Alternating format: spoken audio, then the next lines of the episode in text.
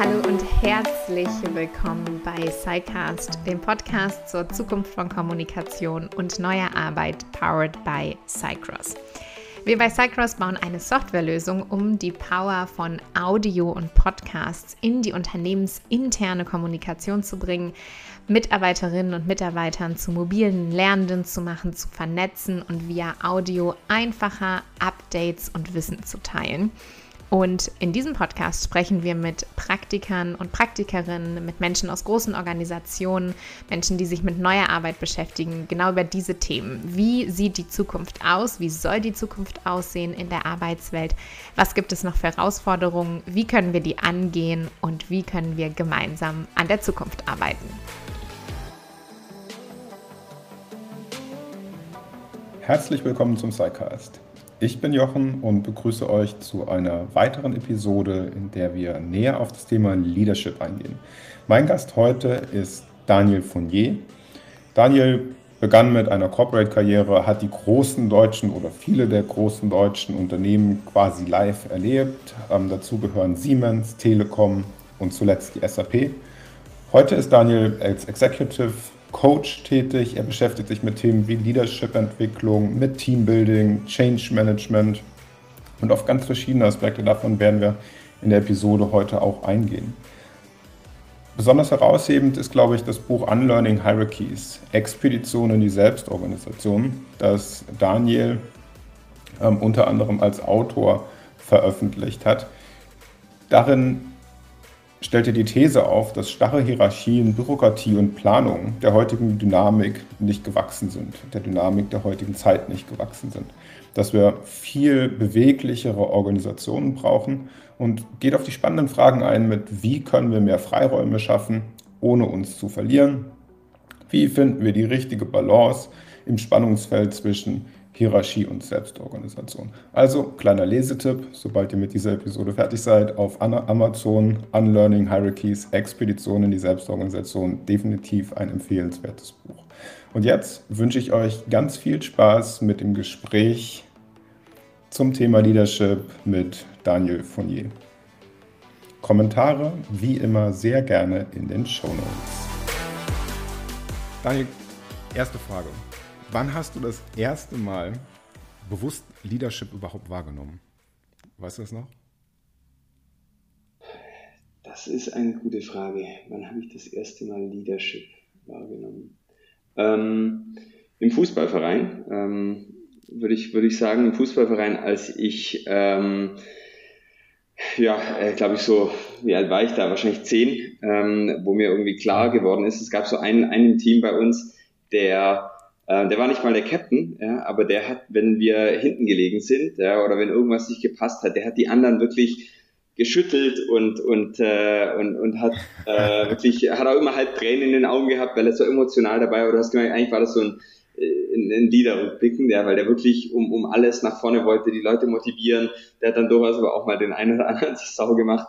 Ähm, aber wahrscheinlich rückblickend würde ich sagen, war das so ein, so ein Natural Leader on the Field ähm, ohne dass er Kapitän war, was ja auch schon mal der ganz interessante, ähm, der ganz interessanten Blick drauf ist, wenn man das so wirken lässt. Aber da wahrscheinlich das erste Mal. Ja, ja.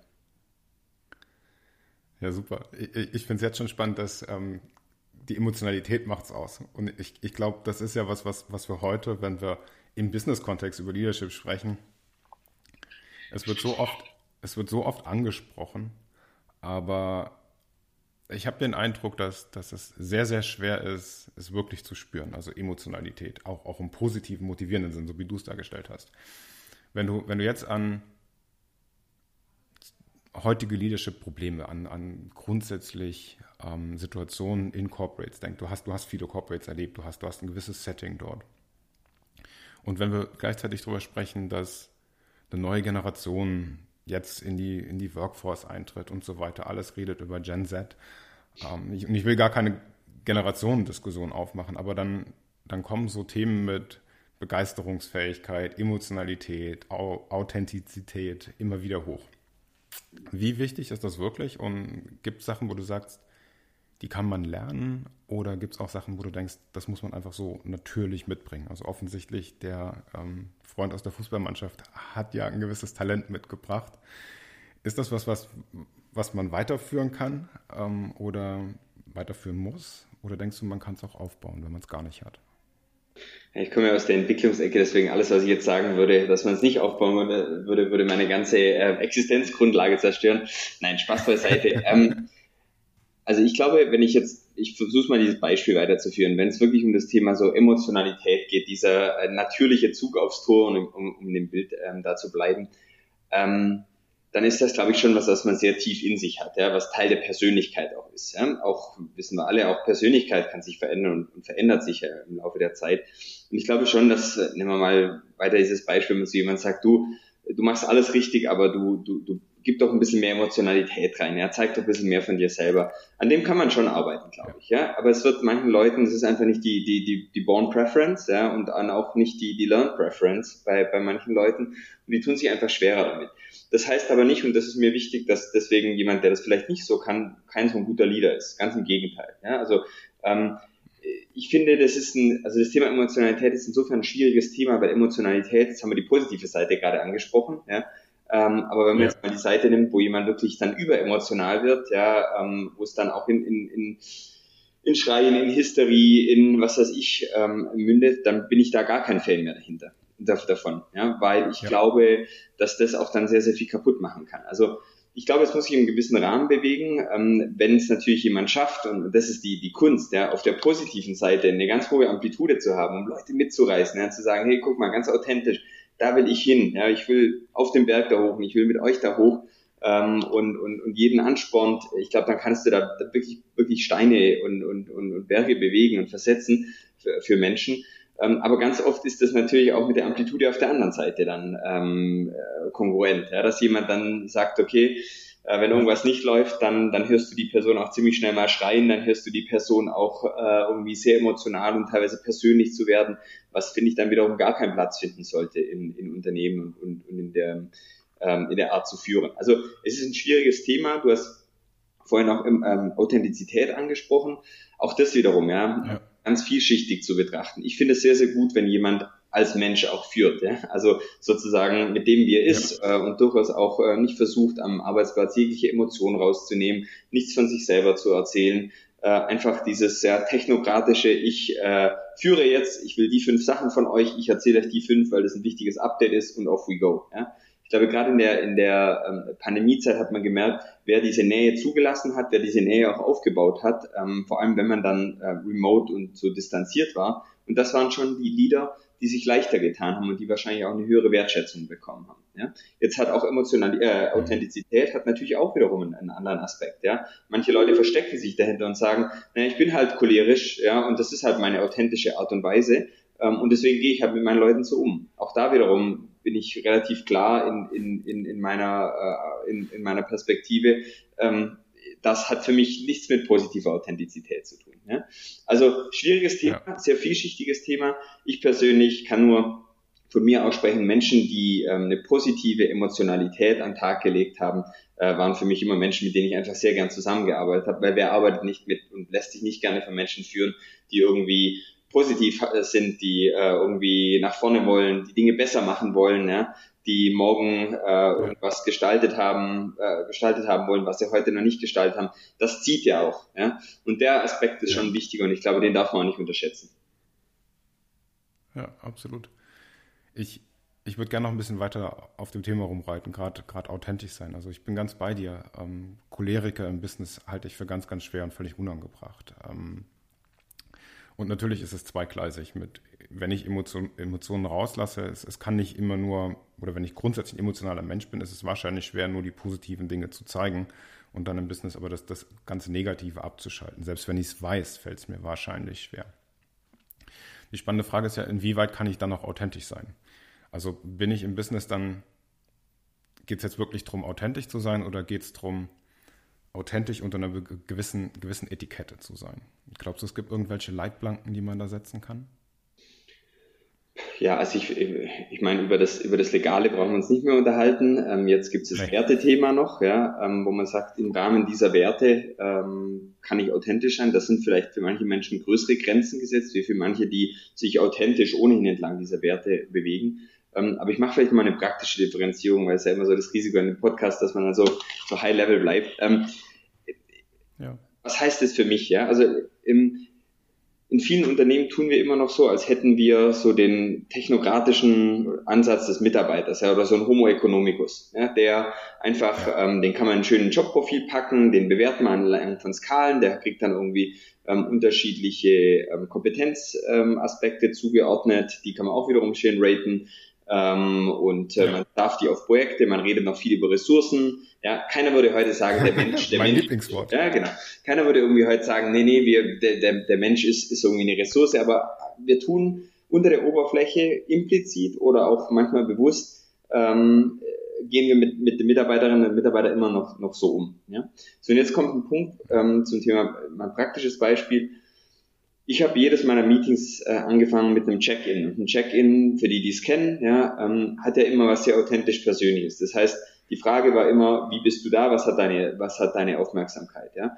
Und ähm, da habe ich, glaube ich, im Laufe der Zeit, das war für manche ungewohnt am Anfang, ähm, aber durch das, dass ich auch geteilt habe, habe ich, glaube ich, im Laufe der Zeit einen Raum geschaffen, in dem Authentizität ähm, durchaus ähm, nicht nur ähm, ähm, erlaubt, sondern auch gewollt war. Ja? Zu sagen, guck mal, ich habe irgendwie, ja, meine Schwester hat gestern eine, eine krasse Operation gehabt, das, da bin ich gerade gedanklich, ich muss auch nachher gleich wieder zu ihr hinfahren.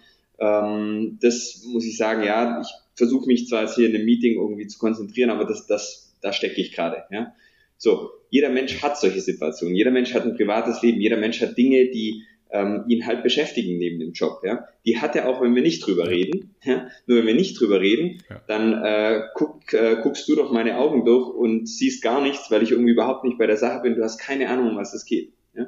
Also habe ich versucht, und das kann ich nur jedem Leader und auch jedem Teammitglied einfach empfehlen, zu sagen, lass uns am Anfang ein bisschen Zeit für das emotional Persönliche, für das Vielschichtige des Menschen auch anzukommen und da Zeit zu investieren. Und dann können wir zu Business-Themen kommen. Ja? Aber das ist so wichtig, das ist auch keine Zeitverschwendung, das ist so wichtig, um, um, um, um einzuordnen, wie Menschen reagieren, wie sie kommunizieren, ob sie defensiv sind, ob sie aggressiv halt sind. Da kann man Dinge einordnen. Wenn man das weiß, dann kann man vielleicht auch die eine oder andere in dem Moment authentische Reaktion von Menschen verstehen, einordnen und damit umgehen. Wenn ich das nicht kann, dann tue ich mir total schwer, dann sage ich, okay, ganz ehrlich, äh, wenn du dich äh, nicht zusammenreißen kannst ja, und, und, und, und bei der Sache bist, ähm, dann bist du ein schlechter Mitarbeiter oder eine schlechte Mitarbeiterin. Ja? Deswegen so, für mich ist das mhm. Thema Authentizität insofern wichtig, dass jeder Mensch einfach mit Gefühlen, Gedanken, äh, mit gewissen Spannungen ähm, da ist, ja, und die mitzuteilen, den, den Leuten, mit denen wir zusammenarbeiten, glaube ich, ist total wichtig. Also den Teil der Authentizität finde ich, finde ich ganz wichtig und da Raum dafür zu lassen, ähm, ist, ist für mich ganz entscheidend. Und zu deiner Frage zu, gibt's gibt's Regeln und Grenzen? Ich glaube, so äh, ein Wertesystem von einer Company kann ganz gut als, ähm, als Leitplanken gelten, worüber man nicht drüber hinausgehen sollte. Ja, auch das ist immer die Frage, wie operationalisiert man das, wie detailliert ist das, aber solche Prinzipien, Leitsätze, Werte finde ich schon ganz gut. Okay. Werte können wir vielleicht später nochmal drauf eingehen, ähm, gerade Company-Werte. Mhm. Lass uns noch bei dem, bei dem Check-in bleiben. Du hast ein ganz praktisches Beispiel gemacht und hast gesagt, du hast es mit deinen Teams quasi immer gemacht. Ich kann mir vorstellen, dass der ein oder andere im Team, der sowas noch nicht gemacht hat, dich ein bisschen komisch anguckt, wenn du, wenn du, wenn du so das erste Mal im Meeting aufschlägst. Wie, erstens, wie ist deine Erfahrung und zweitens, wie, wie, was würdest du empfehlen, wie geht man es an? Wie, wie gehe ich damit um? Wie gehe ich als, als Führungskraft, als, als Leader in dem Moment damit um und auch sollte ich die Menschen bewegen, sich zu öffnen oder nicht? Also vielleicht ganz praktische Tipps. ja, also nehmen wir mal an, ich bin eine Führungskraft, die bisher jedes Meeting damit angefangen hat, hallo zusammen, was ist die Agenda heute? Und morgen reinkomme und frage, hey, wie seid ihr denn hier? Äh, was hat eure Attention? Dann gucken dich die Leute ziemlich komisch an. Ja? Und vertrauen dir wahrscheinlich auch nicht, weil die denken, jetzt hat er entweder irgendein Seminar besucht und will das einfach mal runterrattern oder er äh, ist auf einem ganz anderen Trip. Spaß beiseite. Ich glaube schon, wenn man sowas jetzt anfängt, ja, und sagt, ich möchte dem jetzt explizit noch ehrlich Raum geben, ähm, dann würde ich das ganz, ähm, ganz offenkundig auch tun. Dann würde ich sagen, ähm, Leute, ich habe gemerkt, wir sind jetzt ähm, viel mehr remote, ja, wir tun uns schwerer zu verstehen, wo der eine oder andere ist, wenn wir uns nicht mehr tagtäglich in die Augen gucken können. Ähm, ich möchte, dass wir ein bisschen mehr Raum reinbringen in unsere Meetings, ähm, um, ähm, um sozusagen das Persönliche wieder wirken zu lassen, um auch zu verstehen, wie es uns untereinander geht Da werden wir keine Stunden dafür ähm, aufwenden, weil wir natürlich Business haben, über das wir sprechen müssen. Gleichzeitig möchte ich, dass wir ähm, oder werde ich als Vorbild ähm, vorangehen und werde jedes Meeting, ähm, in dem ich mit drin bin, ähm, einen kleinen Check-in am Anfang machen. Ja, ich habe da mal ähm, so eine Idee, wie das laufen könnte. Das sind vielleicht so zwei, zwei Fragen oder es gibt zum Beispiel auch eine ganz nette Seite, ich weiß nicht, ob du die kennst, äh, check.in äh, äh, heißt das, glaube ich, ja, mit T S C H E K äh, und das ist so ein, so ein, so ein, so ein Random Generator, ja, wo man einfach so Check-in und Check-out-Fragen reingeben rein kann, wenn man sich da selber schwer tut. Ja. Finde ich ganz nett und das einfach mal versuchen. Ja? Also ich bin ein großer Fan, auch beim Thema Führung Experimente zu wagen. Ja? Äh, geht ja nichts kaputt. Wenn ich merke, das kommt gar nicht an oder ich tue mir selber auch schwer damit, kann ich irgendwas anderes versuchen. Ja? Also Punkt eins, ich würde es sehr deutlich einführen und auch sagen, warum ich das mache, ähm, damit die Leute nicht irgendwie Interpretationen da rein, rein, reinbringen. Erstens. Zweitens, ähm, ich würde mit gutem Beispiel vorangehen. Wenn ich natürlich sage, ja, mir geht's ganz gut, ähm, ich freue mich auf die Woche, nächster, ähm, dann ist es jetzt, dann setzt es jetzt die Latte nicht gerade hoch. Ja? Wenn ich aber irgendwie selber auch Dinge ja. eingebe, dann merken die Menschen, die meisten, ja, komme ich gleich dazu, da merken die meisten Menschen, oh, da öffnet sich gerade einen Raum, in dem Emotionen, in dem Persönlichkeit, in dem der Mensch als Ganzes wirken darf. Ich wirken darf. Ja? Und ein Großteil der Menschen, meine Erfahrung wiederum, wird diesen Raum früher oder später einnehmen. Ja, nicht am Tag eins, nicht am Tag zwei, aber wenn das zur Routine wird, zum, zum, zum, zur, zur Gewohnheit, werden die Leute das dankbar annehmen. Die meisten. Ja? So, jetzt zu deiner Frage, ähm, sollte man das irgendwie äh, durchdrücken oder sollte man Leute dazu hinerziehen oder sowas? Nein, ja, weil ganz wichtig für mich, ja, ähm, das Persönliche, glaube ich, ist, ist extrem wichtig für die Menschen, die sagen, ich, ich, ich, ich habe da auch kein Problem, das zu teilen. Ich finde es wichtig, meinen, meinen Mitmenschen zumindest ein Stück weit zu teilen, wo ich gerade stehe. Ja? Wie viel jeder selber reingibt, mhm. ist ja ähm, total individuell. Ja? Für manche können das, mhm. die, die können da sehr, sehr viel reingeben und, und sich sozusagen mit allem, was gerade so, so los ist, zeigen. Ja? Manche sind halt da etwas defensiver und sagen halt ähm, so, sage ich mal, Headline. Ja? Und, und alles ist in Ordnung, alles mhm. darf sein. Ja?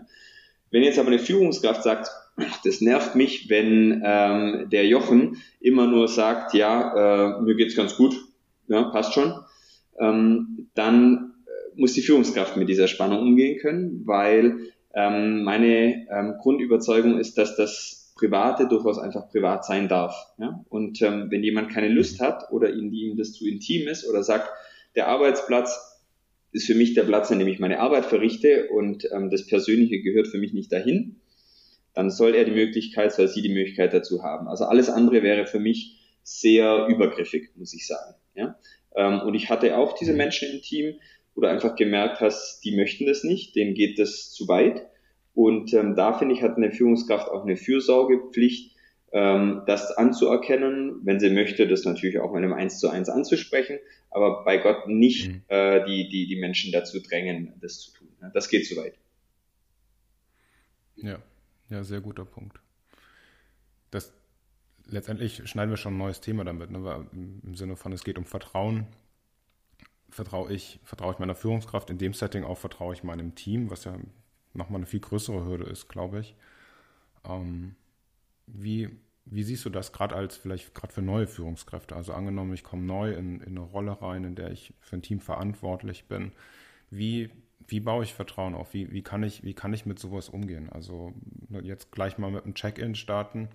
Okay, kann ich, kann ich versuchen unter Umständen, gerade wenn ich neu bin in der Rolle, ähm, weht mir da wahrscheinlich eine gewisse Skepsis entgegen. Wie, wie gehst du mit sowas um? Wie, oder auch wie hast du es selbst erfahren? Mhm. Also als ich, ähm, ich habe ein paar Mal auch äh, in meiner beruflichen Laufbahn auch die, das Unternehmen ge gewechselt, also nicht nur sozusagen das Team innerhalb einer Kultur in einem Unternehmen, sondern tatsächlich ein, ein komplett neues Unternehmen.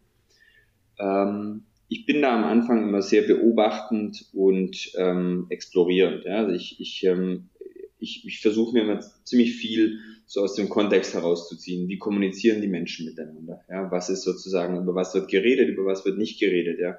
Ähm, ich frage auch ähm, durchaus nach, was hat die Führungskraft vorher gut gemacht, was hat sie, was hat sie vielleicht ausgelassen, ja. Ähm, und ähm, da erstmal viel aufnehmen am Anfang. Ich glaube, es ist generell gut, ja, nicht gleich reinzurutschen, reinzugrätschen und sagen, ich habe übrigens diese fünf äh, Lösungsansätze mitgebracht von draußen, die funktionieren hier sicher auch. Ähm, das ist eine, aber äh, natürlich geht es mir auch, auch so über das Zwischenmenschliche. Und ich finde, da kriegt man relativ viel raus, wenn man anfängt, mit Leuten zu sprechen, Mittagessen zu gehen, Kaffee trinken zu gehen, einen, einen, einen, einen Chat zu haben. Ähm, und man kriegt, und das finde ich sehr interessant, auch raus, ähm, was für eine Sozialisierung, nenne ich es jetzt ein großes Wort, aber was für eine Sozialisierung hat in diesem Team stattgefunden? Also was meine ich konkret? Ähm, welche Gewohnheiten haben sich dort etabliert? Ja? War es einfach eine Gewohnheit in dem ja. Team, überhaupt nicht über irgendetwas Persönliches, Privates zu sprechen? Ja? Dann merkst du das ziemlich schnell. Ja? Ähm, das heißt ja nicht, dass du ähm, das direkt aufbrechen musst, aber dann weißt du, wo du, wo du da stehst. Ja? Und dann aber auch, ähm, ja, wie gesagt, Experimente, ich habe es vorhin schon erwähnt, einfach ein paar Dinge mal zu versuchen wenn was nicht funktioniert oder wenn man merkt, dass, dass das passt für einen Großteil der Leute nicht, das wieder zurückzuziehen. Ja. Ähm, und wir wissen alle, Vertrauen braucht halt eine relativ lange Zeit, bis sich es auch aufbaut. Und ich kann nur sagen, für mich hat mir hat's immer geholfen, wenn ich das getan habe, was ich halt auch gesagt habe. Ähm, und die Menschen gemerkt haben im Laufe der Zeit, der quatscht das nicht nur daher oder der spricht über große Werte oder über Prinzipien und selber macht da was ganz anderes, sondern der lebt es halt auch vor. Mhm. Also ich glaube, es gibt kaum was Besseres als das vorzuleben, was man, was man halt auch, auch predigt oder, oder hinter was man steht oder hinter was man, was man kommuniziert. Jetzt ist aber ähm, das, das Thema Vertrauen ist ja nicht nur sozusagen eins zu eins oder eins zu n, also Führungskraft zum Team, sondern auch die Frage und, und, und für mich auch schon die Verantwortung von der Führungskraft, wie schaffe ich es denn, einen, einen, Raum des Vertrauens im Team zu kreieren? Und da ist die Führungskraft nicht die einzige Person, aber sicherlich kann sie dazu beitragen, ja, indem sie Räume dafür schafft, indem sie ähm, sozusagen selber ähm, auch Menschen ähm, dazu ähm, anregt, ähm, dieses, dieses, ähm, diese Transparenz, das komme ich auch gleich dazu, diese Transparenz ähm, stärker in, ins Team reinzubringen, ähm, indem man aber auch ähm, sozusagen ähm, einzelnen Menschen, die vielleicht gerade in irgendeinem, in irgendeinem Aspekt strugglen und, und ein Problem haben, ähm, unter die Arme greift ja, und für, das, für die Person, aber auch für das Team eine gute Lösung dafür findet. Ähm, das sind ja, nur einige, jetzt ja viele, aber vertrauensbildende Maßnahmen. Und äh, Thema Transparenz, da möchte ich noch drauf zurückkommen. Ähm, ich bin ein extrem großer Fan von Transparenz und zwar so viel wie möglich. Ja. Ähm, also ich habe mir irgendwann nicht mehr die Frage gestellt, was dürfen die Leute eigentlich wissen von den Dingen, die ich weiß. Ja? ja. Ich habe mir gefragt, gibt es ja. Dinge, die sie nicht wissen dürfen? Also man spricht ja von dieser Need-to-Know-Basis versus ähm, Open per Default. Ja, ich war immer auf der ja. Open per Default-Seite und natürlich gab es eine oder andere, wo ich gesagt habe, wenn ich das jetzt ins Team geben würde, das würde eigentlich mehr kaputt machen. Ja? Aber ich habe die Menschen als erwachsene Menschen äh, äh, behandelt und habe deswegen auch gesagt, wenn ich denen nicht alle, alle, alle Transparenz gebe, können die auch selber keine Entscheidungen treffen. Ja? Und ich habe ja ähm, versucht mein Team immer stärker Richtung Selbstorganisation auch auszurichten. Und es geht nicht, wenn ich, dass ich ein selbstorganisiertes Team mir wünsche, ohne dass ich dem Team eine größtmögliche Transparenz gebe, weil die Menschen nicht Verantwortung übernehmen können, weil die Menschen nicht eigenständig äh, gute Entscheidungen treffen können, wenn ich ihnen nur ein paar Happen an, an Informationen gebe und äh, recht paternalistisch sagt, das ist wichtig für dich, das ist für dich, das ist nichts für dich, das brauchst du nicht wissen, das brauchst du nicht wissen. Ähm, und deswegen glaube ich, ist, ist das Thema Transparenz einer der wahrscheinlich der größten Treiber für mich so rückblickend, um Vertrauen aufzubauen. Ähm, Transparenz und, Ver und Verbindlichkeit. Ja. Das, ja, würde ich auch aus meiner Erfahrung sagen, dass Transparenz, also ich bin auch großer Fan davon, Sachen offen zu kommunizieren. Ich glaube, es ist einfach wichtig, ähm, auch um Kontext geben zu können. Also du hast jetzt viel angesprochen im Sinne von, dass die, dass die Menschen im Team gute Entscheidungen treffen können. Aber unter Umständen bin ich ja auch auf Feedback und Ideen angewiesen. Also wir wissen alle, kommen so ein bisschen auf, auf Change oder Wandel, ähm, Transformation in Unternehmen, ähm, getrieben durch außen oder von innen heraus, äh, spielt eigentlich keine Rolle. Ich muss damit umgehen können. Und da gibt es das große Buzzword Disruption. Und ich glaube, Disruption ist immer nur was, was, was passiert, wenn du nicht darauf vorbereitet bist. Wenn du, wenn du aber möglichst viel Transparenz hast, dann sehe ich natürlich auch, was auf mich zukommt. Und trotzdem kann ich überrascht werden, aber dann kann ich auch damit umgehen. Dann weiß halt jeder, okay, wir haben es nicht gesehen.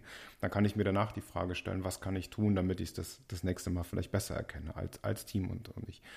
Ähm, was wären für dich typische Themen, wo du sagst, die gebe ich nicht an mein Team in dem Kontext?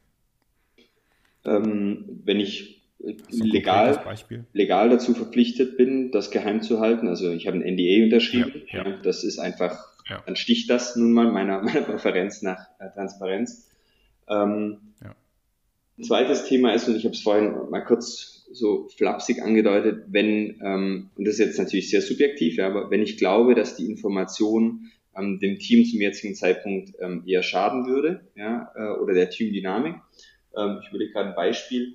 Ähm, ja, ähm, nehmen wir an, es gab im Team einen, Vorfall. Ja, ähm, es gab eine Person im Team, die sich ähm, äh, sehr so schlecht verhalten hat, dass sie tatsächlich auch des, des Unternehmens verwiesen werden muss. Ja, ähm, ich okay. hatte das auch ja, dass es einfach Vorfälle gibt, die, ähm, die, die recht, die nicht nur wertetechnisch, sondern rechtlich auch schwierig sind. Ähm, ja.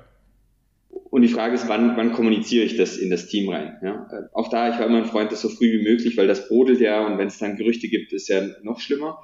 Ähm, aber hier ja. muss man natürlich auch aufpassen, dass man die einzelne Person in dem Fall hier auch so lange schützt, wie es nötig ist. Ja? Und da gibt es halt gewisse Zeiten, ähm, die man einhalten muss. Ja? Ähm, das ist dann meistens auch wiederum mit Legal und mit HR so abgesprochen und da sollte man sich schon dran halten. Ja? Gleichzeitig, ähm, zum Beispiel wird ganz oft, äh, wer in einem Großkonzern arbeitet, kennt das, diese Kommunikationskaskaden, da wird ein genaues Datum für ähm, die nächste Reorganisation besprochen, wann darf ich erzählen, dass das der neue Leader wird und so weiter.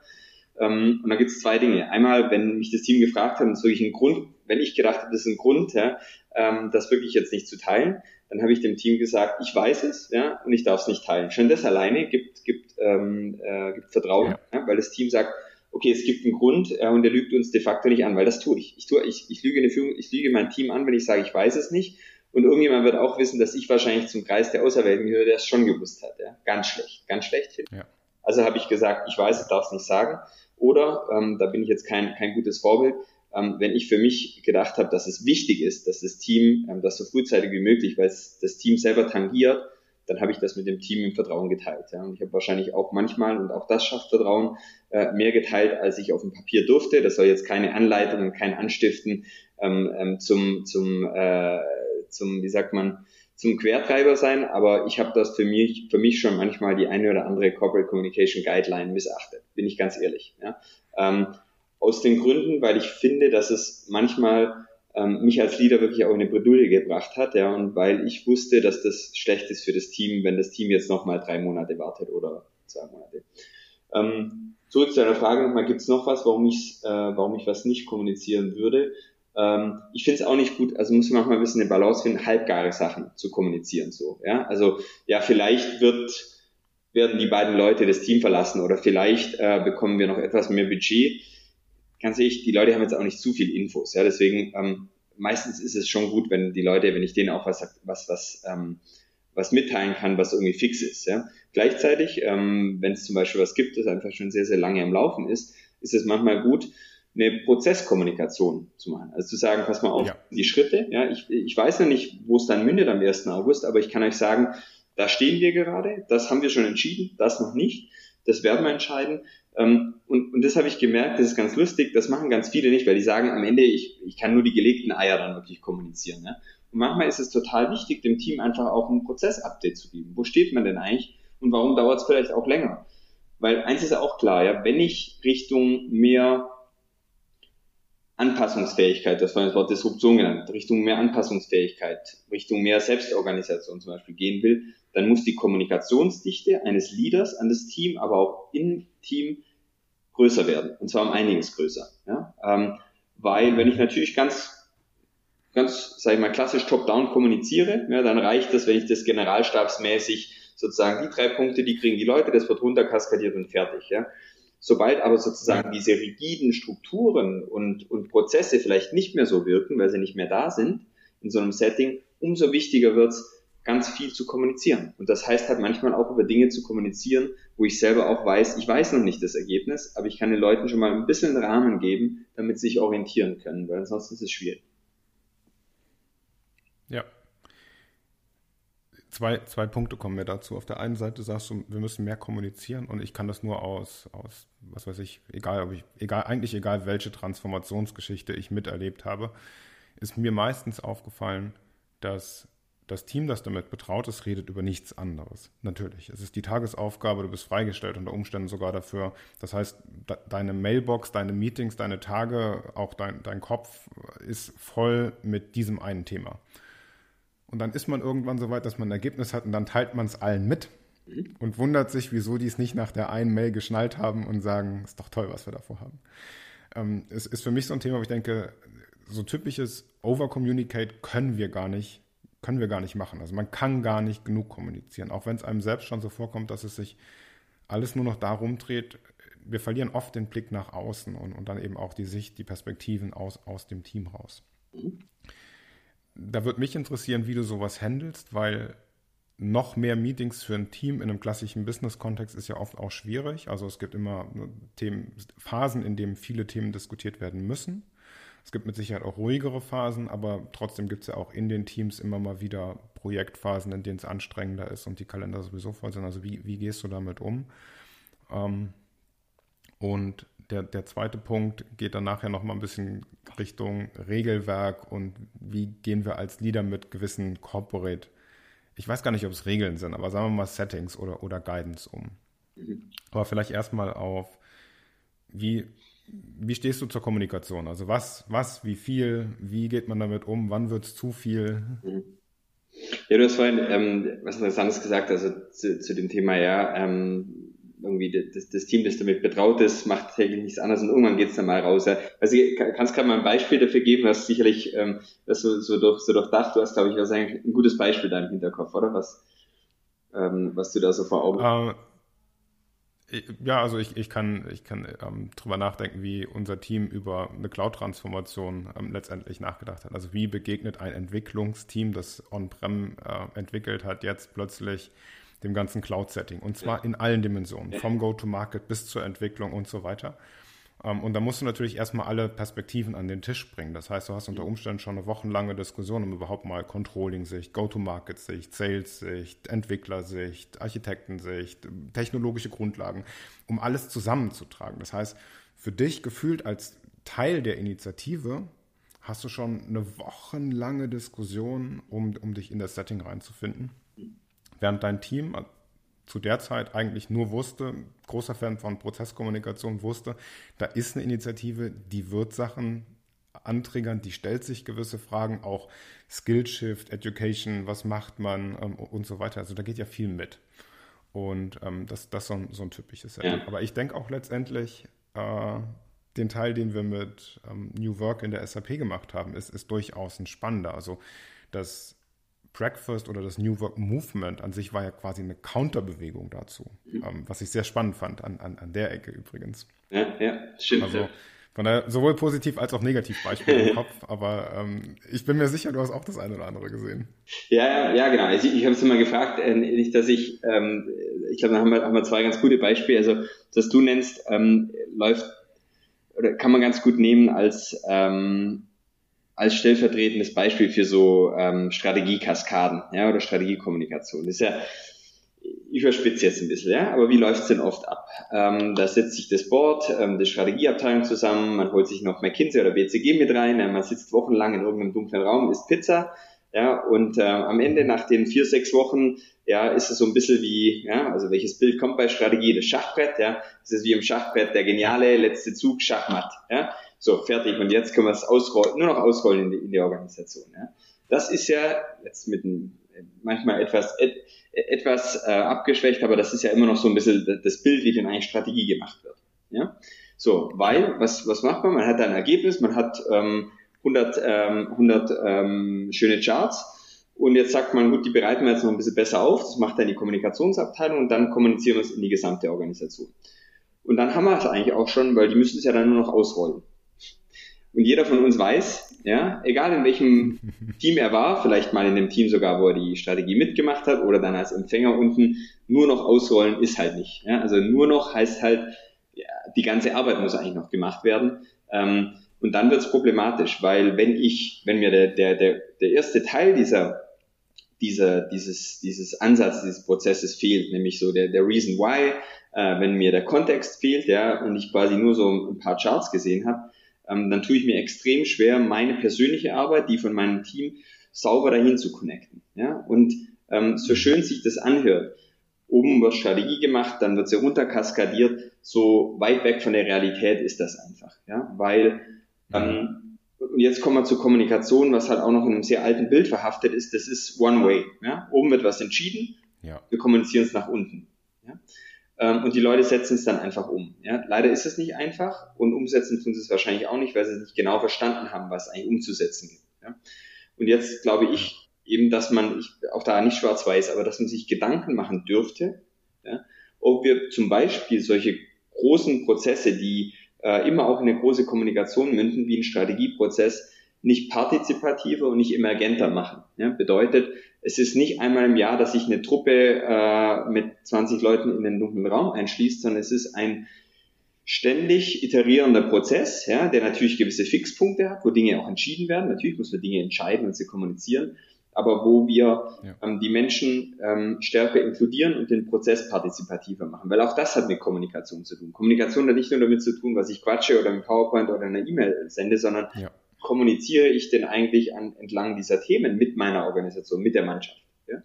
Ähm, und deswegen sehen wir, glaube ich, ganz oft, in, vor allem in großen Organisationen, dass diese Kaskaden nicht, nicht funktionieren. Sie haben eigentlich nie richtig funktioniert, aber sie funktionieren vor allem nicht mehr in Systemen, wo die Menschen oft fragen, why?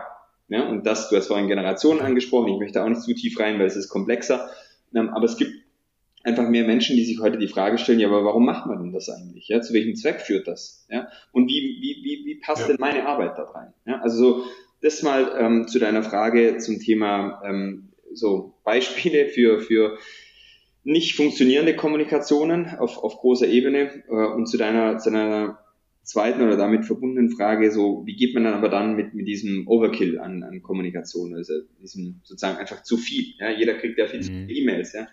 Ähm, ich finde, diese Frage ist ungelöst. Ja? Ich finde, die Frage ist insofern ungelöst, dass das Beste, was wir die über die letzten paar Jahre gemacht haben, ist neue Channels zu adden. Ja? Also wir hatten früher nur E-Mail. Ja. Ähm, jetzt haben wir heute äh, WhatsApp, wir haben Slack, wir haben noch ganz viele äh, unterschiedliche äh, andere Kanäle. Ähm, ich finde, die Kommunikation ist mehr geworden, aber halt leider nicht besser. So, ja. jetzt finde ich, und da gibt's leider, sonst ähm, äh, würde ich wahrscheinlich ähm, jetzt irgendwo in der Südsee sitzen äh, und, und Cocktail schlürfen, gibt's, äh, habe ich keine sehr gute Lösung dafür, weil ich glaube, das ist ein, ein tatsächlich ungelöstes Problem, das ganz viele Schattierungen auch hat. Ja? Ähm, ich kann mal, ich kann wiederum nur aus, aus eigener Erfahrung sprechen. Ich habe versucht, ähm, One Channel, One Purpose. Ja? Also sozusagen, was kommunizieren wir über E-Mail, wo nutzen wir Teams, wo nutzen wir Slack, wo nutzen wir WhatsApp. Ja? Und vielleicht nutzen wir auch manche Sachen nicht, weil wir merken, wir kommunizieren eigentlich auf unterschiedlichen Kanälen ungefähr das Gleiche, aber mit einer anderen Zielgruppe und dann wird's wild. Ja, also ja. da mal Zeit zu nehmen und Gedanken zu machen, welcher Kanal hat welchen Zweck, was sind die Adressaten dahinter, ist, glaube ich, extrem hilfreich. Punkt eins. Punkt zwei. Ähm, ich würde zum Beispiel in große Organisationen ähm, viel mehr Foren machen, in dem Menschen ähm, tatsächlich ähm, sich über Dinge auch, auch auch asynchron unterhalten können ja, äh, und wo Vorstände auch mal eine ganz andere Präsenz haben. Weil auch da, wie ist es denn heute? Ja? Ein Vorstand geht raus, kommuniziert was, das für ihn oder für sie total klar ist und die Leute gucken dann ja. an und sagen, oh, was heißt dann das jetzt konkret? Ja? Und dann verabschieden sie sich und dann kümmern sich die Stäbe um die Kommunikation. Ja? So, jetzt weiß ich, ein Vorstand hat natürlich eine sehr volle Agenda, ja? aber die Frage ist schon, wie kann sich denn eigentlich ein Vorstand in dem, was in seinem Kopf in dem, was vielleicht im Vorstandsteam in den Köpfen vorgibt, wie kriegt man das stärker, besser ähm, in die Organisation multipliziert? Und auch da, das ist kein Kanal in eine Richtung, keine Einbahnstraße, sondern wie kriegen wir einen fruchtbaren Dialog? Ja? Und der fruchtbare Dialog, und das ist so meine Vermutung, der ist halt manchmal auch störend, manchmal unangenehm, weil da kommen dann Fragen. Und wenn ich einfach schön ausrolle, dann kommen keine Fragen. Also das heißt, sich selber auch diesen Fragen zu stellen, Kanäle, offene Kanäle, Kommunikationscontainer anzubieten, ähm, um den Dialog zu fördern, finde ich total wichtig. Ähm, und ähm, ich glaube, da muss jeder so ein, ein Stück weit auch mit, mit sich selber ähm, arbeiten. Ähm, wo drücke ich bewusst ein Auge auch zu? Ja, weil das ist natürlich schon so Selbstorganisation und wenn ich es so beschreibe, wie ich es vorhin gesagt habe, fördert mehr Informationsdichte. Das heißt, die Leute kriegen im Zweifel mehr Informationen, als die, die sie tatsächlich Stand heute für das genaue Projekt brauchen dann heißt das natürlich auch Selbstverantwortung. Ja, nämlich Selbstverantwortung, dass ich in manchen Kanälen nicht auch noch aktiv bin, die für mich vielleicht ähm, ausschalte, ja, und ähm, versuche das herauszufiltern, was wirklich relevant für mich ist. Also so separating ähm, the signal from the noise. Und das zugegebenermaßen ist eine ungelöste Aufgabe. Ja, ähm, ich möchte noch ein Beispiel dafür geben. Ich, hab, ich kenne Unternehmen, die haben äh, ein sehr gutes internes Wiki kreiert, ja, in dem ähm, mhm. ähnlich wie bei Wikipedia, das eben ein ko-kreativer Prozess ist, ja, in dem nicht die Strategieabteilung mhm. da alles reinschiebt, sondern in dem sozusagen die einzelnen Organisationseinheiten und jeder, der ähm, ein gewisses Label der Kompetenz für dieses Thema hat, dort was dazu schreiben kann, also genau wie ein Wiki aufgebaut wird, ja. ja finde ich extrem gut. Er löst einige dieser Probleme, die es an der Überkommunikation gibt und es ist halt ja. ein schönes Pull-Format und ich nutze die kollektive Intelligenz der Organisation und es geht halt auch nichts verloren, weil ich sozusagen Logfiling auch mit drin habe, muss ich sagen, das ist für mich so ein wirkliches very good practice ähm, zu dem Thema. Ja, cool. Da, ich habe unfassbar viele Gedanken zu dem, was du gerade gesagt hast, weil es tolle Beispiele waren. Lass mich, lass mich einen Punkt aufgreifen und vielleicht gehen wir von dort nochmal ein bisschen tiefer in, in, die, in die einzelnen Punkte rein. Ich bin komplett bei dir, wenn du sagst, wir haben eigentlich nur Channel geaddet. Letztendlich, ich könnte hier den Cycross-Pitch ähm, runterhauen, weil letztendlich ist das das, was wir verändern wollen, weil uns aufgefallen ist, dass sich die Technologie, wie wir kommunizieren, geändert hat, aber oder ja, welche Tools wir nutzen, hat sich geändert, aber das, wie wir kommunizieren, ist eigentlich immer noch genau wie vor 100 Jahren auch. Vor 100 Jahren habe ich äh, eine Brieftaube geschickt, dann haben wir irgendwann Briefträger gehabt und ähm, dann haben wir E-Mail benutzt und jetzt haben wir Chatnachrichten. An sich ist es dasselbe, nur schneller. Also die Zeit dazwischen ist immer kürzer geworden.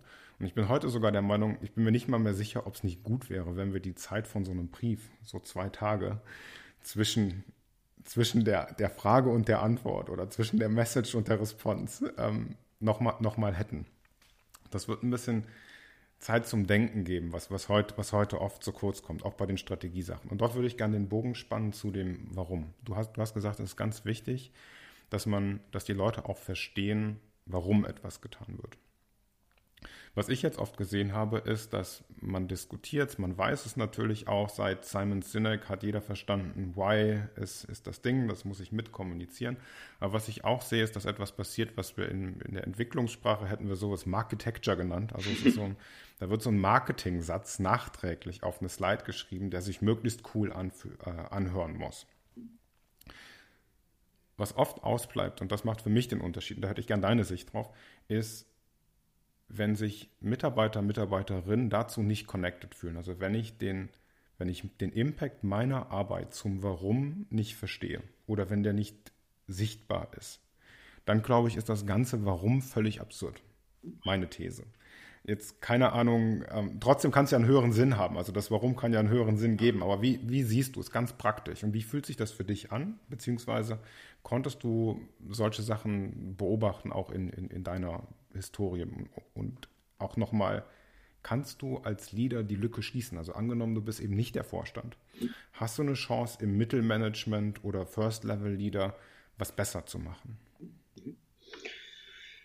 Ähm, ja, spannende Frage. Ähm, also eigene, eigene Erfahrung, ähm, ja, auf jeden Fall. Also ich habe mir jetzt seit lang äh, flapsig gesagt, also ich glaube, die nächste Generation oder in den nächsten fünf Jahren werden wir Menschen alle, wird es uns alle wahnsinnig gut gehen. Ja, weil ähm, ich glaube, es gibt keine Company, die irgendwie noch im Halbsatz in ihrem Purpose Statement drin hat, making people life, making people's life better. Oder ja? Ja. Dann dachte ich, geil, also wenn das alles kommt, ja, dann, dann wird mein Leben also richtig, richtig top. Ja. ähm, habe ich mal so zum Spaß gesagt. Ja, dann weiß ich natürlich auch, das sind die Limitationen, ja, aber es gibt das wirst du wahrscheinlich auch kennen, es gibt gute und schlechte Purpose Statements. Ja, es gibt Purpose Statements, wo man sagt, ja, da kann ich, da kann ich irgendwie meine Arbeit ganz gut connecten und es gibt manche, wo ich sage, okay, ja, ist ein netter Marketing-Gag. Ähm, nichtsdestotrotz, ja, ähm, wenn der Purpose Statement zwei Sätze hat oder einen Satz meistens nur hat ähm, und ich auf Ebene 5 äh, einen Sachbearbeiter habe, dann glaube ich, ist es ein bisschen ach, wie soll ich sagen, ist es vielleicht etwas äh, mit, mit, mit, der, mit der Kanone auf die, auf die Spatze, auf den Spatz geschossen, äh, wenn ich sage, das ist auch dein Purpose Statement und da richtest du deine Arbeit da aus. Ja? Und wenn du es nicht kannst, dann, mhm. äh, dann, dann stimmt bei dir was nicht oder du hast halt nicht im Griff. Also, was habe ich immer gemacht? Ich habe ähm, ich habe die, die Entwicklungsgespräche und die sozusagen Ziel- und, und Contribution-Gespräche mit meinen Mitarbeiterinnen und Mitarbeitern, habe ich schon versucht, zu dem größeren Ganzen zu connecten. Ja, also ich habe schon gesagt, pass mal auf, wenn das sozusagen die, ähm, das, die, die Vision oder der, der Purpose der, der Gesamtcompany ist, und dann meistens hat man das ja noch auf, auf Vorstandsebene, jetzt in meinem Bereich war das People in the Organization, wie, wie das connected hat, habe ich schon den Leut, die Leute gefragt, überleg doch mal bitte in Vorbereitung für unser Gespräch, wie zahlst denn du mit deiner Arbeit darauf ein? Ja, was, was könnte deine Contribution sein? Ähm, und ich habe zum Beispiel versucht, sozusagen jetzt in dem Fall wieder People and Organization, Vorstandsbereich, das nochmal runterzubrechen auf meinen Bereich, ja, und es damit einfach anfassbarer, ähm, konnektierbarer und auch ähm, verdaubarer zu machen für die Menschen und sagen, okay, wenn das das übergeordnete Ziel ist, ja, und wir sozusagen mit dem Purpose von der Leadership Development Abteilung ähm, dieses Unterziel haben, das da irgendwie einzahlt oder, oder diesen, diesen, diesen Sinn und Zweck hat, dann kann ich meine Aufgabe und meine tägliche Contribution, glaube ich, ganz gut dorthin mappen. Ja? Also das heißt, ich habe versucht, als Übersetzer ähm, zu wirken. Äh, manche Leute haben das von sich aus alleine sehr gut gekonnt, haben, konnten einfach sagen, ja, für mich ist es ganz klar, ja, das, was ich mache, was mein Team macht, zahlt zu eins, eins zu eins darauf ein. Ja? Ähm, und, und manchen habe ich ein Stück weit dazu geholfen ähm, dass man diese Übersetzung dann machen kann. Ähm, gleichzeitig, was ich nie versucht habe, ist irgendwie künstlich da eine Brücke herzustellen. Ja, wenn es die nicht gab, wenn sich die nicht ergeben hat, dann glaube ich, ist es auch etwas Zeitverschwendung, sich da wochenlang äh, in irgendwelchen Visionsworkshop Gedanken zu machen. Ähm, da muss man manchmal einfach sagen, okay, lass mal gucken, was, was wollen wir erreichen als Team? Ja, ähm, wo, wo glauben wir daran als Team? Das ist oft dann viel, viel stärker, als glauben wir an den übergeordneten Purpose äh, und was könnte unsere Contribution sein. Ja, auch das habe ich erlebt. Und dann musst du sagen, was ist eigentlich der Magnet oder, oder der, der Klebstoff, der uns als Team zusammenhält. Ja? Und das findet sich meistens viel leichter. Ja? Und das wiederum finde ich, da lohnt sich Zeit zu investieren. Ne? Da lohnt sich, sei es am Anfang von einem Jahr oder ein, ein zwei Mal im Jahr, sich zusammenzusetzen, ähm, bei einem Kaffee und einem Bier zu sagen, lass uns mal überlegen, was, was wollen wir eigentlich anders machen. Ja? Wenn wir nach in zwei Jahren nach, nach, nach hinten schauen, zurückschauen, was hat sich irgendwie verändert? Ja? Wie sehen wir, dass sich das verändert hat? Ja? Also ich habe immer für mich so, ähm, ich habe vier Fragen, die, die, die habe ich mal irgendwo gelesen, die habe nicht ich erfunden, aber ich fand ich sehr hilfreich. Erste Frage war, ähm, wo wollen wir gemeinsam hin? Die zweite Frage war, wo stehen wir denn heute? Die dritte Frage war, wie kommen wir dorthin, ähm, von dort aus, wo wir heute stehen und da, wo wir hinwollen? Und es, die vierte Frage war, wie merken wir das, wie merken andere, dass wir angekommen sind? Ja? Ähm, und diese vier sehr einfachen Fragen haben uns immer geholfen, so ein bisschen ähm, einen Rahmen zu kreieren und, und Leitplanken zu setzen. Ja? Und uns immer wieder fragen, wie passt denn das zu dem, was wir eigentlich gemeinsam ähm, dort erarbeitet haben? Äh, oder wenn wir zum Beispiel priorisieren mussten, zu sagen, was, was ist vielleicht etwas weniger wichtig und dringlich, ähm, um diesem Ziel einen Schritt näher zu kommen. Ja? Ähm, also oft, ich finde, wir, da, da, helfen oft einfache Fragen, einfache Strukturen, ähm, einfache Leitplanken, manchmal viel, viel mehr als dieser übergeordnete Nordstern. Ja? Ich möchte nicht verurteilen, ja. gar nicht. Ja. Ich möchte nur damit zum Ausdruck bringen, dass, dass er, er muss anfassbar sein. Sonst ist es nicht real für Menschen. Ja? Sonst können die nicht dazu, kann keine Verbindung aufbauen. Ja, anfassbar ist ein schönes Wort in dem Kontext, finde ich mhm. super. Ich wird nochmal den Bogen spannen zum, zum Führungsstil, zu Leadern, aber auch zu der Wertediskussion, die wir eingangs hatten. Und zwar, du hast gesagt, Werte im Unternehmen ist was, was ganz wichtig ist. Stimme ich grundsätzlich zu. Ich frage mich aber, ob Menschen nicht Werte mitbringen. Und muss ich, muss ich für Werte heiern, also passend heiern? Oder kann ich wirklich als Organisation Werte setzen, grundlegende Werte.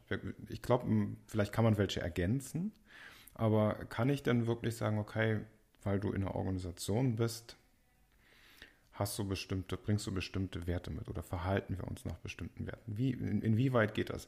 Ich fände es ganz spannend, wenn du gerade nochmal, du hast, glaube ich, drei Großkonzerne, ähm, ich hoffe, ich unterschlag keinen, aber mit, mit Siemens Telekom und der SAP hast du, glaube ich, drei große gesehen die mit Sicherheit ähnliche Werte haben, wenn man es ähm, von weit genug weg betrachtet, aber dann tatsächlich gefühlt und gelebt wahrscheinlich etwas anders ist. Wie ist deine Sicht darauf? Was mhm. denkst du? Ja, ich habe so, sowohl unterschiedliche ähm, Wertesätze oder Werte, wie sagt man, Wertekonstrukte ähm, gesehen. Ich habe sie teilweise mit äh, mitentwickelt, ja, in diesem dunklen Raum, von dem ich vorhin gesprochen habe und ihn dann, dann versucht auszurollen. Ähm, ich habe sie aber auch schon sehr partizipativ ähm, mit, mit, mit, äh, mit Menschen entwickelt. Tatsächlich eine sehr große Initiative bei SAP, als wir damals äh, uns um Führungswerte und Führungsverhalten ähm, auseinandergesetzt haben, war das ein sehr ko-kreativer Prozess. Ja. Ähm, mhm. Das war schon mal sozusagen Teil dieses der Kommunikation. Ich nehme die Leute mit, ich, ich lasse sie teilhaben, weil es gibt diesen, diesen schönen Ausspruch, ähm, People support what they help create. Ja, und ähm, das ist für mich ja. eine absolute Realität in, in meiner Erfahrung. Ähm, das wäre der IKEA-Effekt. Bitte? Der IKEA-Effekt, ja, der IKEA-Effekt. Der IKEA-Effekt, ja, total, genau. Also ich, ich habe einfach einen anderen Bezug dazu, ja, und das ist rein menschlich, ja. Also ich, ich habe auch mein, mein Stöckchen äh, dazu beigetragen, dass das Feuer heute Abend da brennt, ja. Ich habe zwar nicht das Feuer entfacht, ja, aber ich habe irgendwas beigetragen. Also setze ich mich auch gern mit allen ins Feuer. Ähm, also, was kann ich zu den Wertethemen sagen? Hm, auch das ist, ist, ist ein zugegebenermaßen nicht, nicht ganz simples Thema. Ähm, ich versuche mal so zwei Aspekte rauszugreifen. Das wird das Thema nicht, nicht erschöpfend bearbeiten. Thema eins: ähm, mir sind Verhaltensweisen, die idealerweise meistens ja dann verbunden sind mit Werten, ähm, viel, viel relevanter als die Werte selber. Ja? Die Werte, wie du vorhin angedeutet hast, sind oft austauschbar, hören sich meistens auch nett an, dass man sie sich merken kann. Ist auch kein Fehler, alles okay. Ja? Ähm, ja, ja. Und manchmal fragen mich die Leute, was ist eigentlich gut, drei Werte oder 15 Werte? Sage ich, das spielt keine Rolle. Ja? Amazon hat 14 Werte, die ja. leben, ob man jetzt Amazon mag oder nicht, aber die leben die Werte in ihrem täglichen Zusammenarbeiten. Die machen Feedback danach, die stellen Leute ein und aus nach diesen Werten. Ähm, also die sind da, ja, obwohl es 14 sind. Dann gibt es Unternehmen, die haben drei, nehmen wir mal Enron als schönes Beispiel, die hatten auch drei schön klingende Werte. Was mit Enron passiert ist, wissen wir alle. So. Ähm, ja. Entscheidend finde ich schon ist, dass wir uns über Verhaltensweisen Gedanken machen. Ja? Also welche Verhaltensweisen wollen wir mehr sehen als andere? Ja, und da hörst du schon einen, einen Aspekt raus. Das heißt nicht, dass ich vielleicht gewisse Dinge, die ich mitbringe, aus meinem Wertekonstrukt nicht mehr machen kann, aber ich muss mich ein Stück weit einreihen in die Kultur des Unternehmens, sonst werde ich nicht funktionieren, ja, wenn die Kultur stark ist. Also geht schon darum zu sagen, welche Verhaltensweisen schätzen wir hier, wertschätzen wir, daher kommt das ja, ja hier mehr als andere. So, was interessant ist, ist für mich nicht so sehr ähm, auf einer Skala von eins bis zehn, wie gut, ähm, wie, wie gut erfülle ich denn jetzt gewisse Verhaltensweisen. Ja? Für mich ist wichtig, dass die Leute die Verhaltensweisen verstehen, dass sie verstehen, warum die uns als Company wichtig sind und viel wert sind ähm, und auch den mhm. Menschen dabei helfen, bei, entlang dieser Verhaltensweisen, wo ja oft auch eine Haltung dahinter steht, ja, dass sie die auch ein Stück weit für sich einnehmen. Manche Leute manch, manche dieser Werte mehr als andere, ja, aber dass dieses, dieser Set an, an Values, dass der präsent, dem Menschen präsent ist. Sehr spannend wird's allerdings, und das ist eigentlich der, der Sweet Spot der Wertediskussion ist, was ist eigentlich, also wenn, wenn, wenn ich sage, Werte ähm, sind das, was mir als Unternehmen wert sind oder als Individuum wert sind. Ja? Was mhm. passiert denn, mhm. und das ist meistens so, wenn zwei Werte ähm, im Dilemma zueinander stehen. Also nehmen wir an, äh, eines unserer wichtigsten Werte ist, dass wir so schnell wie möglich Entscheidungen treffen. Ein anderer Wert von uns ist, dass wir so empathisch wie möglich zu unseren Mitarbeitenden sind. Beides würden wir beide sofort unterschreiben. Beides wichtig. Super, gut. Ja? So, was passiert denn in einer Situation, in dem wir im Dilemma stehen zwischen Geschwindigkeit und Empathie? Wie entscheiden wir? Ja. Und das finde ich, super gut, wenn man jetzt sagt, pass mal auf, das sind unsere Werte. Wir befinden uns aktuell in einer Situation XY, ja, wo wir vielleicht eine gewisse Priorisierung oder höhere Wertschätzung eines Wertes sehen. Und das muss nicht für immer und ewig in Granit gemeißelt sein. Aber ähm, Stand heute für diese, für diese Situation ist es uns wichtig, dass wir eher in diese Richtung entscheiden. Und dann werden die Dinge reell. Ja? Und da hat wiederum zum Thema Führung zurückzukommen, eine Führungskraft eine extrem wichtige Vorbildfunktion und auch eine, wiederum eine Kommunikationsfunktion, dass sowas klar gemacht wird. Ja? Weil wenn das im Unklaren bleibt, ja, ähm, dann stehe ich als Leader da und sage, ja, mir sind meine Werte total wichtig und die Leute nehmen was ganz anderes wahr. Aber vielleicht stehe ich in einem Wertekonflikt zwischen zwei Werten und musste mich für einen entscheiden. Wenn ich das erkläre, warum ich das getan habe, zum Thema Authentizität, zum Thema ähm, Transparenz, dann werden die Leute mich verstehen. Ob sie es gut finden, liegt bei ihnen, ja, aber dann werden sie zumindest verstehen, warum ich so entschieden habe und mich vielleicht, vielleicht einen Wert qua Definition nicht so wertgeschätzt habe wie in anderen. Heißt zusammenfassend, was ich total wichtig finde, ist, sich reell mit diesen Werten auseinanderzusetzen. Ja? Dann kommen Werte zum Leben und dann können wir auch eine, eine Diskussion führen, die uns wohin bringt. Und nicht eine Diskussion, ob mhm. du jetzt ähm, auf äh, im Wertequadrant 1, ja, bei dem Verhalten, ähm, bei dem Aspired Behavior ähm, eine 1 oder eine 7 oder eine 6,3 hattest, ja, sondern dann diskutieren wir ja. über sinnvolle Themen. Und das ist mir in dieser ganzen. Wertediskussion extrem wichtig und gleichzeitig kommt diesen, dieser Teil der Diskussion leider viel, viel zu kurz. Ähm, und wenn du jemand fragst, ja, wie kommen denn eure Werte an und wie werden die gelebt, dann sagen die meisten Unternehmen, ja, eigentlich ganz gut. Ja. Wenn du dann ein bisschen reinbohrst, läuft, genau, wenn du ein bisschen tiefer reinbohrst, dann, ja. dann wird es interessant. Also total spannendes Thema. Ja. ja. Ich, ich würde aus der Ecke nochmal das Warum aufgreifen. Wenn ich jetzt ich formuliere es mal negativ, wenn ich jetzt einen eingefahrenen Führungsstil habe, wir haben über viel gesprochen, Werte, Transparenz, andere Art der Kommunikation, wie man entscheidet und so weiter. Wenn ich jetzt einen relativ eingefahrenen Führungsstil habe und sage, da brauche ich alles nicht. Also das, das, es, lief, es lief früher auch, so klassischer Manager-Style. Ich kaskadiere das runter, Command and Control. Was denkst du, wo das hinführt in der, in der aktuellen Zeit? Es hängt davon ab. Ne? Ähm, jeder schreit halt nach Agilität, äh, Selbstführung, Selbstorganisation, alles wichtig. Also grundsätzlich, sagen wir uns mal im Durchschnitt und grundsätzlich glaube ich, dass wenn wir zukunftsfähig bleiben wollen, müssen wir anpassungsfähiger bleiben und dadurch müssen wir uns in Organisationen, in Teams selbst organisierter aufstellen und muss ich als Individuum mehr Selbstverantwortung übernehmen. Das ist so meine Logikkette. ähm, okay. Wo Salat gepflückt wird und LKW gefahren wird, glaube ich nicht, dass wir uns notwendigerweise zu stark darauf verkrampfen sollten, dass wir uns sehr viel selbstorganisierter oder agiler oder wie auch immer wir das nennen, aufstellen sollten. Ja? Ich sage das jetzt ganz provokativ so als Kontrast. Wir müssen überlegen, in welchem Umfeld sind wir unterwegs. Ja? Ähm, es gibt sicher Umfelder, es gibt sicherlich auch einige Situationen, ähm, wo es nicht darum geht, Konsens oder konsentbasiert ähm, zu entscheiden, wo es einfach darum geht, da brauche ich eine schnelle Direktive von oben. Ja, also ich nehme mal als Beispiel, wenn ich im OP-Saal liege, dann hoffe ich, dass da kein äh, Chirurgenteam um mich rum ist, die mal ein bisschen was experimentieren und die mal einen kleinen Sprint machen und äh, danach überlegen, ob der Patient noch irgendwie am Leben ist oder es nicht so gut geklappt hat. Da glaube ich, ja, um es einfach mal so zu veranschaulichen, dass es gut ist, wenn klar ist, wer was macht, ja, und, und klar ist, wer ja. welche, dass die Entscheidung getroffen wird vom ähm, Chefchirurgen als Beispiel jetzt, ja. So. In anderen Settings, zu deiner Frage, glaube ich, dass es dazu führt, dass du eine Gruppe an, an Menschen, die in dieser Sozialisation des ich bin der Leader, ich habe das schon so immer, immer so gemacht, ich verteile die Aufträge, ihr führt unten aus, ihr braucht nicht zu viel Infos, ihr macht einfach euren Job. Ein Teil der Menschen wird sagen, okay, so ist es. Ja, die werden weiterhin genauso ihren Job machen, wie sie es auch gemacht haben, weil ähm, ob es für die jetzt Corona gab äh, oder sonst irgendwie neue Technologien reingekommen sind, wird nicht den großen Unterschied machen, weil sie sind es einfach gewohnt. Ja, das ist ein funktionales Verhalten, das sich eingestellt hat und deswegen funktionieren die ganz gut in so einem Setting. Ich kann dir gar keinen Prozentsatz nehmen, aber die, die Gruppe wird es geben.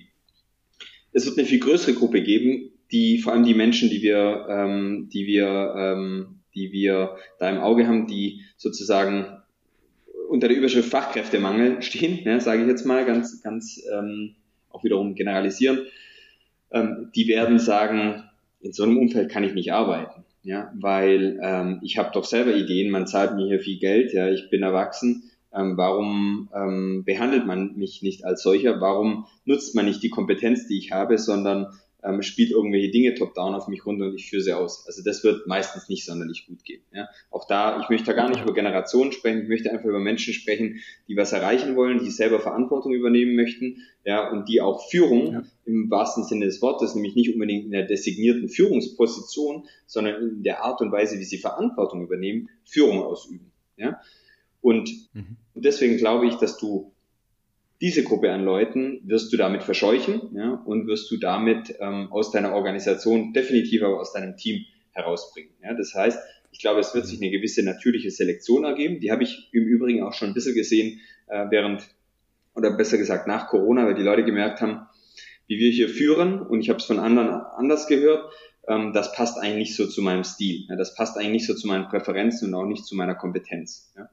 Ähm, ja. Ich glaube, das, das, wird, das wird passieren ähm, und, ähm, und ich glaube einfach, dass sich ähm, die Führungskräfte, die so denken und handeln, die werden nicht mehr erfolgreich sein in Zukunft. Wiederum, im, ich sage jetzt im Durchschnitt verallgemeinern, ja. weil ähm, die Zeit, die Zeit hat sich nun mal so geändert, dass die Komplexität immer größer wird und da kann ich da oben an der Spitze der Organisation oder des Teams nicht alleine Entscheidungen treffen. Ja, da werde ich nicht die besten Entscheidungen treffen. Ich werde nicht schnell genug sein, wenn jedes Genehmigungsverfahren über meinen Tisch läuft. Ja. Ich werde keine Zeit haben für wirkliche Dinge, die wichtig sind, nämlich das Team weiterzuentwickeln, ein hochperformantes Team zusammenzubringen, Kollaboration, äh, Vertrauen aufzubauen, ähm, über was wir vorhin gesprochen haben. Das heißt, ich werde ähm, in den meisten Organisationen in der neuen Zeit neue Zeit, großes Wort, aber werde ich nicht, nicht sonderlich erfolgreich sein, ja, im, im, in den meisten Fällen.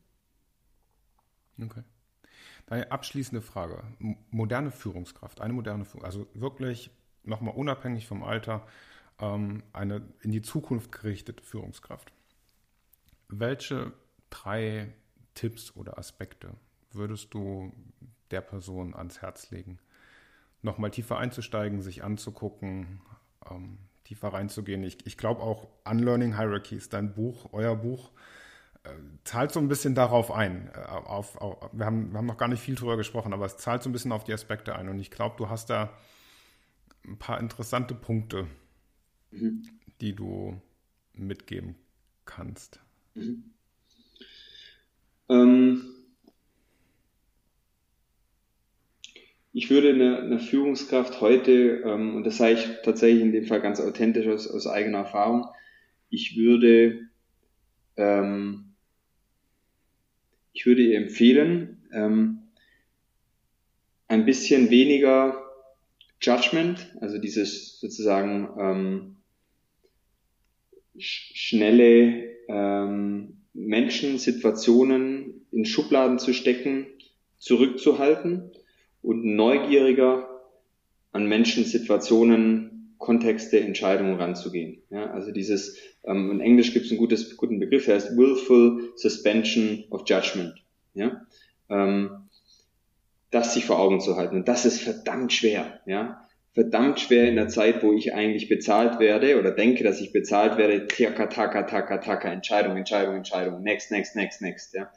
Dieses sich zurücknehmen, ja. ja um mal zu sagen, vielleicht ist es ganz anders als das, was es scheint, weil die Welt halt nicht schwarz-weiß ist, ja, und weil ich mit einer gewissen Uneindeutigkeit vielleicht umgehen muss. Das würde ich jedem wünschen, inklusive mir würde ich das noch mehr wünschen, dass ich das noch viel mehr tun würde und tun könnte, ähm, weil ich glaube einfach, dass wir Zugang zu viel mehr Informationen bekommen, dass wir Zugang zu viel, viel besseren Entscheidungen kommen und dass wir den Menschen näher kommen, ähm, ähm, mit denen wir zusammenarbeiten, die wir führen, ja, die unsere Peers sind, die unsere Vorgesetzten sind. Punkt eins.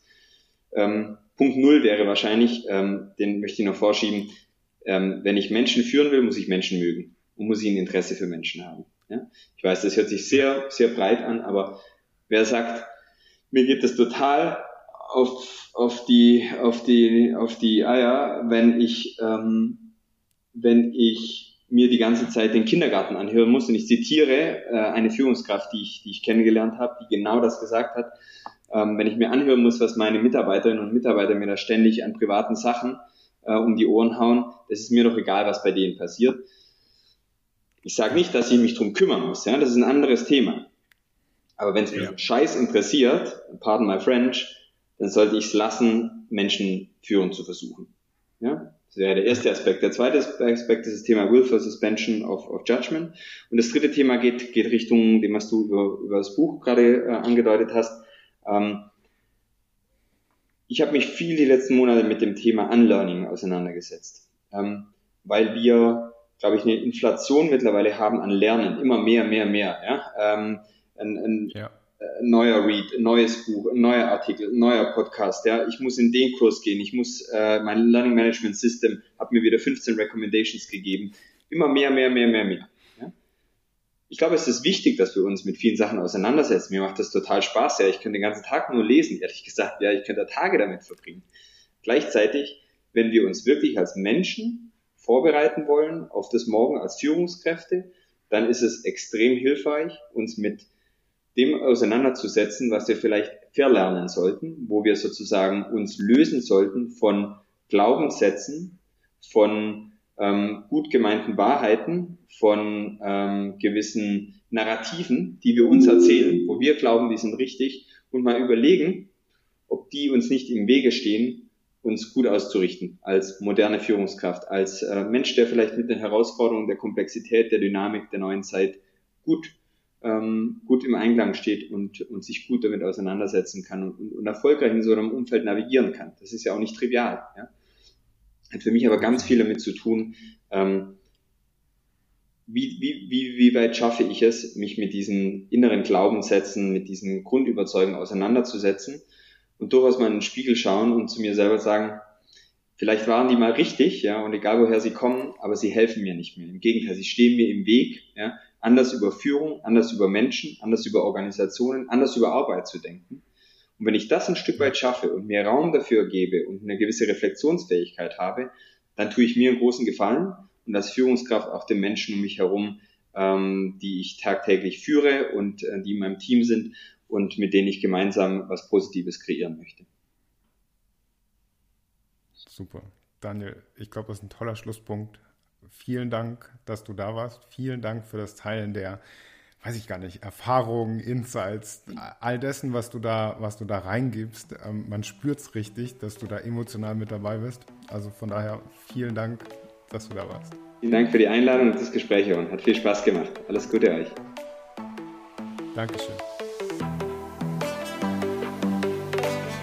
Schön, dass ihr bei diesem SciCast dabei wart. Wir freuen uns über euer Feedback, auch über Vorschläge zu spannenden Interviewpartnern und Partnerinnen. Schaut gerne auf unseren Social-Media-Kanälen vorbei oder sendet uns eine Nachricht. Ihr findet alle Infos in diesen Show Notes und guckt natürlich auch gerne mal auf www.cycross.com vorbei und schaut, ob Podcasts gerade unternehmensinterne Podcasts nicht auch spannend für euer Unternehmen wären. Wir freuen uns aufs nächste Mal. Bis ganz bald. Danke fürs Zuhören.